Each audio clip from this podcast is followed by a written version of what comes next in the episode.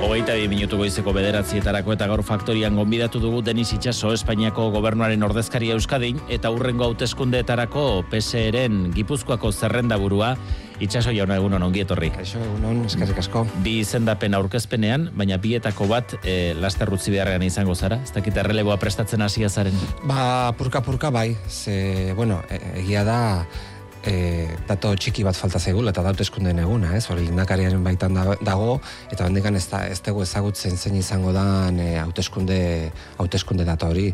Baina horren arabera, ba, jakin badakizkigu zeintzuk diren epeak eta zerrendak aurkezteko e, ordurako nik e, karua utzi utzita izan beharko dut eta hortaz ba bueno ba hainbat kalkulo egin da dauzkagu baina tira itxen beharko oraindik data jakitera, ez? Mm, kargua utziko duzu data jakin ondoren e, hauteskunde deitu ondoren. Bueno, e, litekena da, litekena da hauteskunde zerrenda aurkezteko, nola beharrezkoa izango dan e, e, kargua utzi behar izatea, orduan izatea zerrendak sartzen mm. ditugunean. E, baina tira, ez da, ez da, oraindik ez dut egia esan partiduarekin e, horri buruz e, ezer finkatu, zehaztu, baina pentsatzen dute ba, epeak baimentzen duenaren ba, mugara agian iritsiko gerala, baina ez dakit. E, Sánchezek ez erresan aldizu, ere muzaldatzera zoazela eta? Ez, egia esan ez. E, ez dut e, parada hori izan, aukera hori izan, baina pentsatzen dute hemendik gutxira etorriko dela eta eta gian ba elkar ikusteko aukera izango mm. dugula. E, zure tokian orkatuko duen hori badakizu, e, ez da ere, ez da ere. proposatzeko buruan bai? E, ez da nire eginkizuna hori. E, niri ni mm, proposatu nindutenean ere ba, jakin badakit zer nolako prozedura izaten da, normalean e, gobernuak eta eta presidenteak berak ba, e, hainbat idei izaten ditu, eta normalean horrelako izendapenak e, ba, tokiko, kasu honetan Euskadiko Partidu Sozialistarekin hitzartu egiten da. Gainera, jakin da erabateko, bueno, lerrokatuta gabiltzala, ez? Lerrokatuta gabiltzala Euskal Sozialistak Espainiako Sozialistekin eta baita Moncloarekin eta eta eta gobernuarekin eta aldordatik ziur naiz Euskadiko Partidu Sozialistak e, pentsatzen duena, ze, bere erizpideak entzun, entzunak izango direla. Mm. E, Barta hornetxi ditu Euskadiko Alderdi Sozialistak, datozen hauteskundetarako zerrendak, e, eta azken bizpairu amarkadetan Euskal Sozialismoan, eta bereziki legebiltzarrean pixua handia izan duten izenak e, ikusten dugu lehen lerroti desageratuko direla, mendia eta riola bagenekien, prietok eta pastorrek ere ez dute jarraituko, belaunaldi berriak alderdi sozialista orain arte egon ezten toki batera eraman dezake? Bueno, eh, asmoa hori da. E, belaunaldi berriek beti ematen diote zerrenda bati eta hautagaitza bati ba, energia berri bat, ez? freskotasun berri bat. Baina nik eh, humiltasun osoz esango nuke horrek berez ez duela zertan ekarri behar hobekuntza bat. Ezpada begirada berri batekin gatozela, ez? Ezpada em, lidergo estilo berri bat e, ba, ezartzeko edo horren, horren inguruko ekarpen bat egiteko e, ezpada, ez? Iruitzen zait Euskadik mm, bere biziko beharra duela lidergo estiloak ere aldatzeko. Nik uste dut, nik eneko handu lanean ikusten dut, berarekin nabil gora eta bera, harreman handia daukagu, bueno, laguna gera, eta baino hortaz aparte, eh, esango nuke, eh, beharrezkoa dela abdibidez eneko ke, ba, ordezkatzen duen estilo edo lidergo estilo hori ba, ba, Euskadira ere ekartzea. Zergatik, askotan Euskadiko erakundeak lendakaritzaren erakundea adibidez, batzutan e, al, urrutiko, urrutiko edo tok, e, ez dakit, urrutiko erakunde bat izango baliz bezala tratatzen da, ez? E, ukiezina eztan e, erakunde bat. E, nik uste dut gertutasuneko politikariak behar ditugula, e, beste humiltasun batekin, arazoak daudenean, ba, ba kritikak enkajatzeko gaitasuna daukatenak, e, onartzen dutenak e, ba, hainbat gauza bagian behar bezala e, funtzionatzen ez dutela, hobekuntza behar dutela, nik uste dut e, ba, bueno, sufizientzia, politi, su, sufizientzia maila hori ba, gailendu behar dugula, ez? Eta, eta Euskadik gauza asko ditula honak, noski, inorkeztu hori zalantzan jartzen, gaitasun eta eta eta errekurso handiak dauzkagula, egia esan da mundua nola dagoen ikusita esango nuke inolako zalantzari gabe aberatsak erala, aberatsak erala e, ba, ikuspuntu askotik begiratuta, baina horrek ez duela zertan ekarri behar mm, alabearrez e, gauza guztiak ondo egiten ditugunik, ez? Nik uste dut, ba, osasun, osasun sistemak, edo segurtasun, e, segurtasun, bueno, ertzantzaren e, kudeaketa, edo hezkuntzan edo hainbat zerbitzu publikoen, eta gure autogobernuaren e, gestio horretan, gauza asko egon daitezkela, hobetzeko, eta ez tala zer gertatzen horrelako plantamentu bat egiteagatik. Gidoi aldaketa behar duela Euskadik hori daramazue lema bezala, e, kontua da, EAJ koalizioak urteak daramatzala erakundetako gobernu gehienetan batera. EAJak horren balantze positiboa egiten du, eta gainera argisa marresan du errepikatu nahiko lukela koalizioa, zuek ez duzu hori e, errepikatzearen hain argi esaten. E, zuen balantzea ez dela hain positiboa ulertu behar da? Bueno, guk eh, el, horrelako akordiak egiten ditugunean eta egin ditugun bakoitzean beti aldarrikatu izan dugu zertarako egiten ditugun. Estabilidadea emateko, gobernuari ezkerreko ikutu bat emateko eta ezkerreko hildotik joan daitezken politikak e, ba, ba zabaltzeko eta garatzeko, eta elkar bizitza baita ere e, garatu eta lantzeko, ez? Euskadik oraindik ere baditu hainbat behar e, elkar bizitzaren e, ba, esparruan eta guk uste dugu ba, alkate sozialistak, e, foru diputatuak eta eta sailburuek ba, lan hori egiteko beti prestegon direla eta eta hori buruan izan dutela, ez? Nik uste eh helburu hoiek e, bete ditugula e, alderdi jeltzararekin batera egin ditugun koalizio guztietan. Hortik aurrera, ba, gero eta garrantzia handiagoa dauka kudeaketak. Eta gero eta garrantzia handiagoa dauka Euskal gobernuak rekonozituta dauzkan hainbat eskumen nola nola kudeatzen ditugun. Askotan hitz egiten da, eta segurazki elkarrizketa honetan ere hitz egingo dugu, ba, Madriletik etorri ditezken eskumen berrien transferentziez. Eta horrek badauka bere garrantzia, noskinik ez diot horri e, baloreak enduko, ez, inundik ere. Baino, nik uste dut, gaur egun, ikusita zenbaterainoko sakontasuna duen gure autogobernuak, eta zenbaterainoko e, ba, ilbilbidea egin dugun gure autogobernuaren sakontasun lan horretan, ba, gure esku dauden hainbat e, eduki, gure esku dauden hainbat e, esparru, ba, nik uste dut, zalantzan jarri direla, zalantzan jarri direla kudeaketaren aldetik, ez?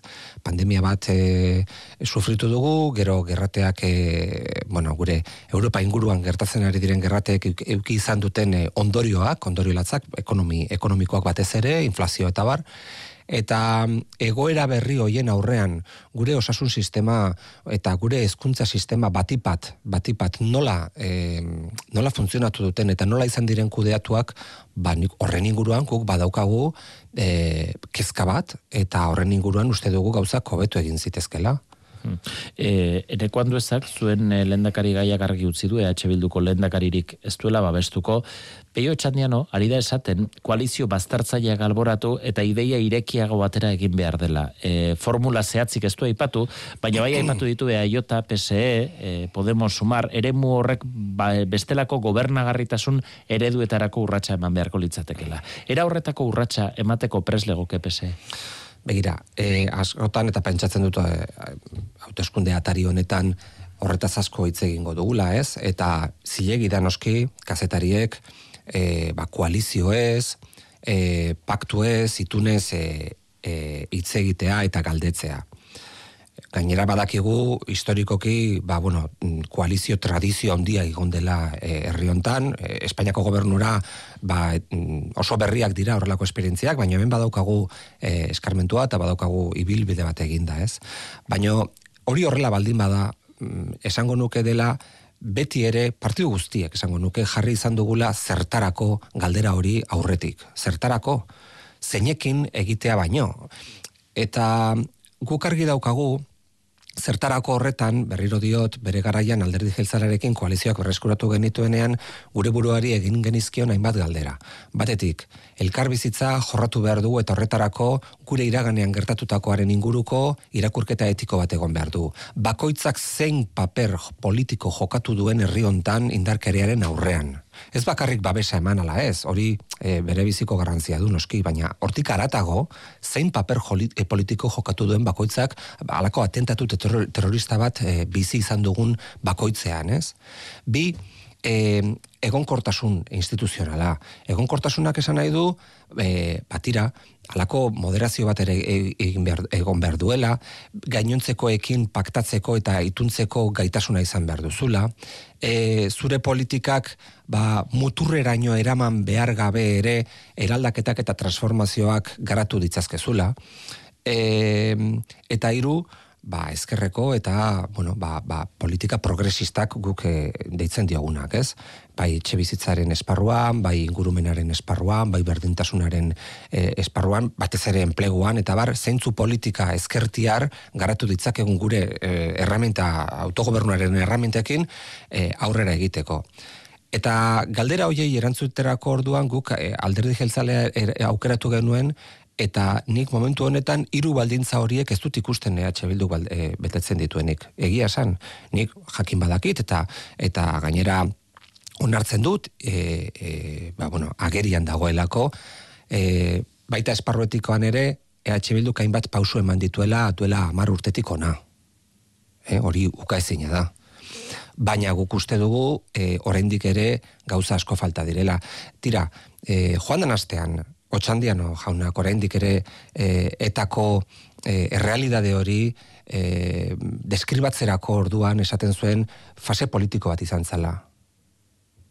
Oraindik ere horrela bagabiltza, oraindik ere uste baldin badugu etako existentzia, etako etaren terrorismoak e, fase politiko bat besterik etzela izan e, hori oraindik pentsatzen baldin badute, ba, ba oraindik urruti gaude sentitzen dut, baina urruti gaude. Mm. E, hainbat biktimentzako hori irengarria da.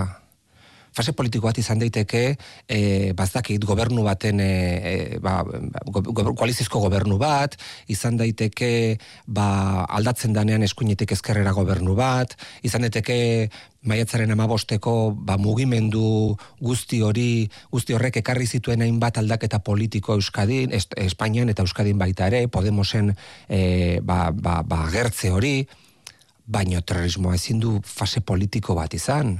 Naiz da helburu politikoak izan, terrorismoaren erabilera, violentziaren, indarkeriaren erabilera ezin du fase politiko bat besterik ez izan. E, hori erabateko ostasunarekin tratatzea da eta ba horrek horrek eh, asko aldentzen gaitu. E, inkeste gorakada bat aurre ikusten ditzue, dizuete, e, orain arte argitaratu direnek e, 10 ordezkaritik 11 edo 12 iritsi zaitezketela diote gehiengo osorik iritsiko gehiengo oso horretara iristeko bi alder diren baino gehiagoren artekoa beharko balitz, zuek norekin zenuketen nahiago hori egitea? Ba begira. ez naiz horrelako galderetan sartuko, irutzen zaidalako hori mm, e, balizko ba, hainbat e, ba, ba, ba, estenatokietan pentsatzea behartzen hauelako eta momentu honetan, eta egongo da parada horretarako. Hautezkunden emaitza ikusten dut, dugunean, orduan partiduak reflexio batekin, gogo eta batekin beharko du, eta jakin noruntzua zen, eta zeinekin eta zertarako. Baino momentu honetan, guk nahiko genduke e, gure esfortzu guztiak e, ba, ba, nolabik ere zentratu gure eskintza politikoan. Horretarako bai dira hauteskundeak, ze azken batean jendeak e, pentsa dezake ba, ba, bakarrik gabiltzala ba, bai, botere nahi dugu noski, hori da demokrazia batean partidu politiko guztien eginkizuna, baino boterea lortzeko jendea erakarri nahi dugu gure gure proposamenekin eta gure eta gure politika mm, planteamentuekin.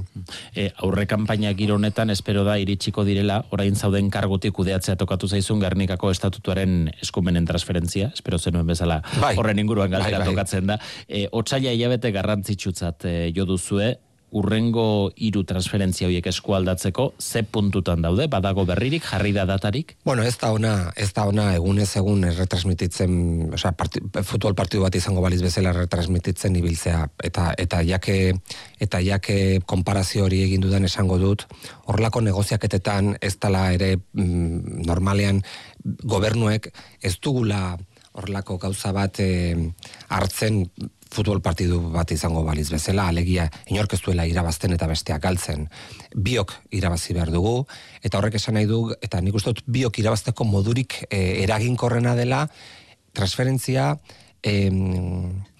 legezkotasunaren aldetik eta legediaren aldetik e, erabat e, bueno, argia eta eta sendoa izatea. Eta horretarako ba, hori lortzeko duela gutxi ingreso minimo vital delakoa e, ba, bueno, transferitu zenean box partiduak e, elegitea jarri zuen eta orain dela gutxi e, e, epaitegi konstituzionalak esan du hori mm, behar bezala egina zegoela eta hortaz transferentzi hori legezkoa zela. Zergatik?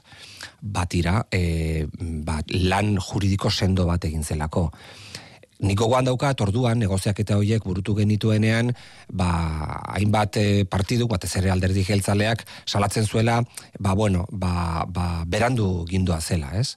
Eta denbora gehiagir ematen zuela, eta gobernuak ez zuela e, borondaterik erakustenari, e, zela borondaterik erakustenari, e, ba, ba, negoziak eta horiek burutzeko, ez da egia noski daukagula borondatea, hain da gure, hain handia da gure borondatea gauza kondo egin ditugula. Eta horretarako, ba, ba denbora behar dugu. Erantz, e, zure galderari erantzunez, ba, ba pentsatzen jarraitzen dut, otxaila klabea izango dela, horrek ez du esan nahi, otxailan bertan e, egingo dugunik, nik uste dut hor gertu ibiliko gerala, baina otxailan asko aurreratzen ari gera, hiru eskumen e, horietan, asko. E. Eta gainera, esango nuke, konfidantzazko konfidantzazko giro bat daukagula bi gobernuen artean gauza kondo egiteko. Hmm. Aldiriko trenen kudeaketa da, e, jaurlaritzaren eskuetara pasatuko den e, puntuetako bat, erabiltzaien partetik aspalditxoan ari gara, kesu asko e, ikusten, e, linea desberdinetan, baina batez ere brinkola eta irun arteko linea horretan, bai. gaur gainera greba bat ere deituta bai. dago estatu mailan bai. Renfe eta Adiferko e, langileentzat eta eta hori ere intzidentzia izaten ari da. Aldirikoen kasuan, egoera horri e, zailtasun hoiei e, hobekuntza emateko edo erantzuna emateko zer da aurre ikusten dena. Aldiriko zerbitzua jaurlaritzaren eskutara pasako da, baina trenbidea aldiriko eta bidaia luzetarako ere izango da, e, geltokietako personalak, gidariak, mantenimentua zer geratuko da noren esku? Bueno, gaur egun e, estatuak, e, garraio ministerioak, e, renferi e, ematen dio alako konzesio bat e, linea horiek esplotatu ditzan, bai brinkola irunekoa eta baita bizkaian eta araban ere ematen diren hainbat eh, aldiri zerbitzu. Hemendik aurrera hori sinatzen danean, e, Renfe izango da Eusko Jaurlaritzari, Eusko Jaurlaritzaren garraio departamentuari eskeniko diona. Ze, e, e, Renfek eskaintza hori edo konzesio hori hainbat urterako dauzka eta hori ezin da egun batetik bestera aldatu. Izan ere, Renfe espada zeinek dauka momentu honetan, hori e, argot teknikoan esaten dan material rodantea, alegia trenak, kotxerak, e, hainbat e, material, e, tresna, beharrezkoak dira zerbitzu horiek behar bezala eskentzeko, eta, eta, eta, eta renfe kezezik beste inork ez dauka horrelakorik, ez?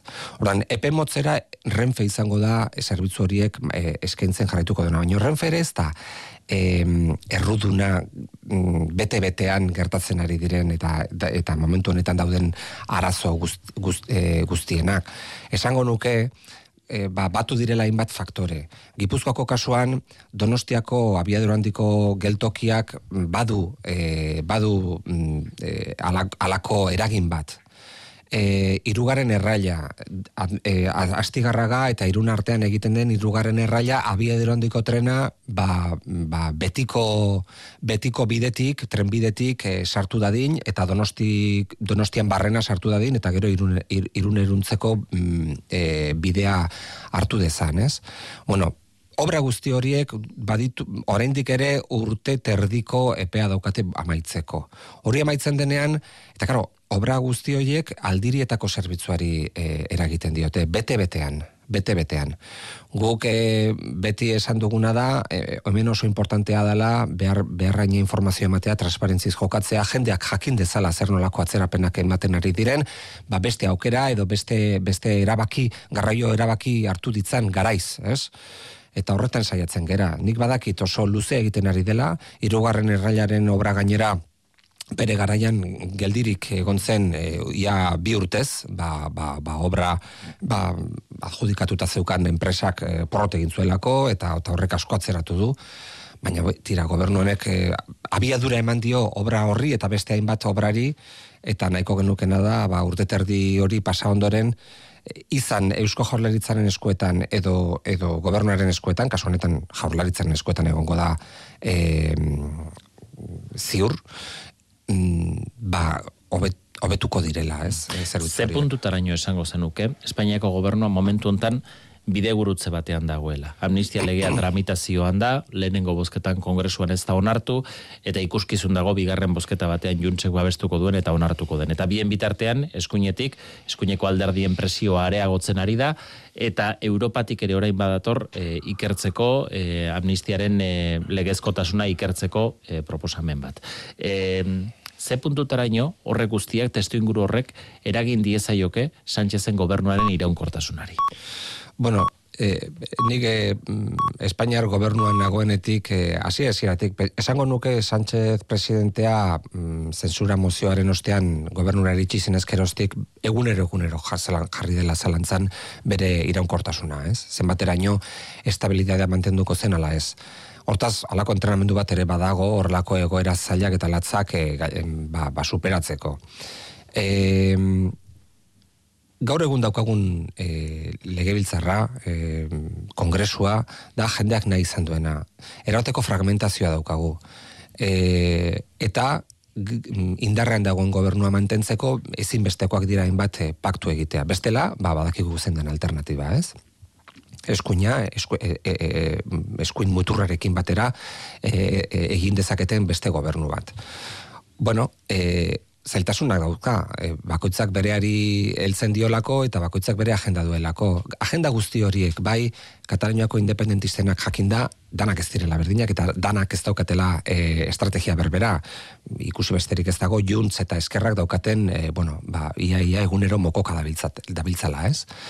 E, ero, e, e, e, Euskal Autonomia abertzaleak ere, ba, bere, bere, bere agenda daukate, bere eskakizunak dauzkate.